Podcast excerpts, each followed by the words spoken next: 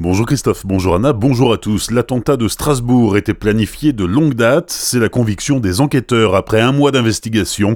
Hier, le quotidien Le Monde et France 3 ont dévoilé les derniers éléments de l'enquête. Shérif Shekat avait bien planifié son passage à l'acte. Déjà en 2015, il confiait à l'un de ses codétenus vouloir commettre un braquage avant de partir en Syrie ou mourir martyr.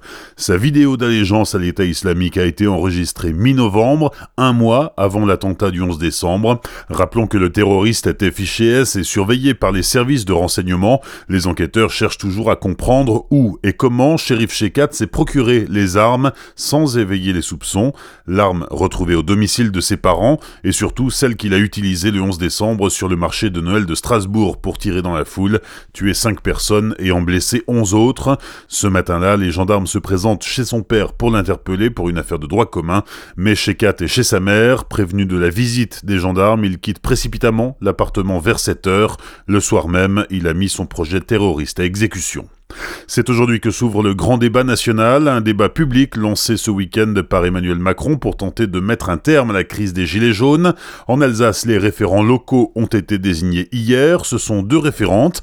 Pour le Bas-Rhin, il s'agit de la sous-préfète de Molsheim, Clara Thomas, et pour le Haut-Rhin, la nouvelle sous-préfète d'Altkirch, Emmanuel Guénaud, arrivée en décembre. Le rôle de l'État est de faciliter le débat et d'accompagner les initiatives locales. D'autres précisions doivent encore être apportées par le Premier ministre Édouard Philippe sur l'organisation de cette grande consultation. Si vous souhaitez participer, vous pouvez vous exprimer sur Internet dès aujourd'hui via la plateforme granddébatnational.fr.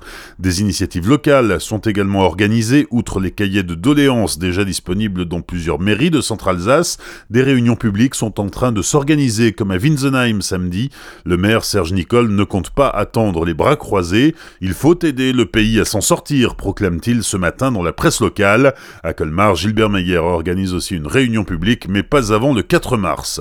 Les avocats du barreau de Colmar, à nouveau en grève totale, ils avaient suspendu leur mouvement pour les fêtes de fin d'année. C'est aujourd'hui que doit débuter à l'Assemblée nationale la deuxième lecture du projet de loi de programmation pour la justice.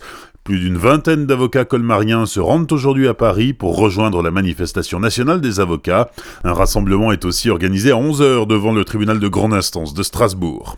Parents et enseignants manifestent ensemble aujourd'hui à Strasbourg. Leurs préoccupations portent encore sur les rythmes scolaires. Ils réclament une semaine de 4 jours et la suppression de la demi-journée du mercredi. Rassemblement à 11h30 ce matin à Strasbourg devant le centre administratif. 53 écoles publiques de la capitale alsacienne, soit une école sur deux, devrait rester fermé ce matin. Dans la plupart des autres, un service minimum d'accueil est mis en place. La mère de l'adolescent blessé samedi lors de la manifestation des Gilets jaunes à Strasbourg a porté plainte pour blessure involontaire. Son fils de 15 ans a été touché par un tir de flashball, ces armes utilisées par les forces de l'ordre pour se défendre sans tuer. L'adolescent souffre d'une fracture à la mâchoire. Il a été opéré à l'hôpital de Haute-Pierre à Strasbourg.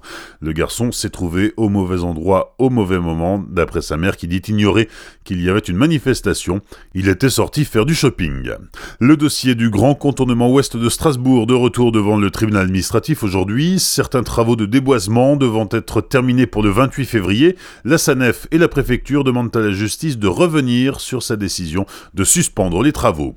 Les sports, 11e journée de Ligue des champions de basket, ce soir la SIG a rendez-vous avec les Lituaniens du Neptunas Klepeda, la rencontre se déroule au Rhenus de Strasbourg à partir de 20h. Il y a aussi du hockey sur glace avec le derby d'Alsace, 34e journée de Ligue Magnus, l'étoile noire de Strasbourg reçoit les Scorpions de Mulhouse, coup d'envoi à 20h.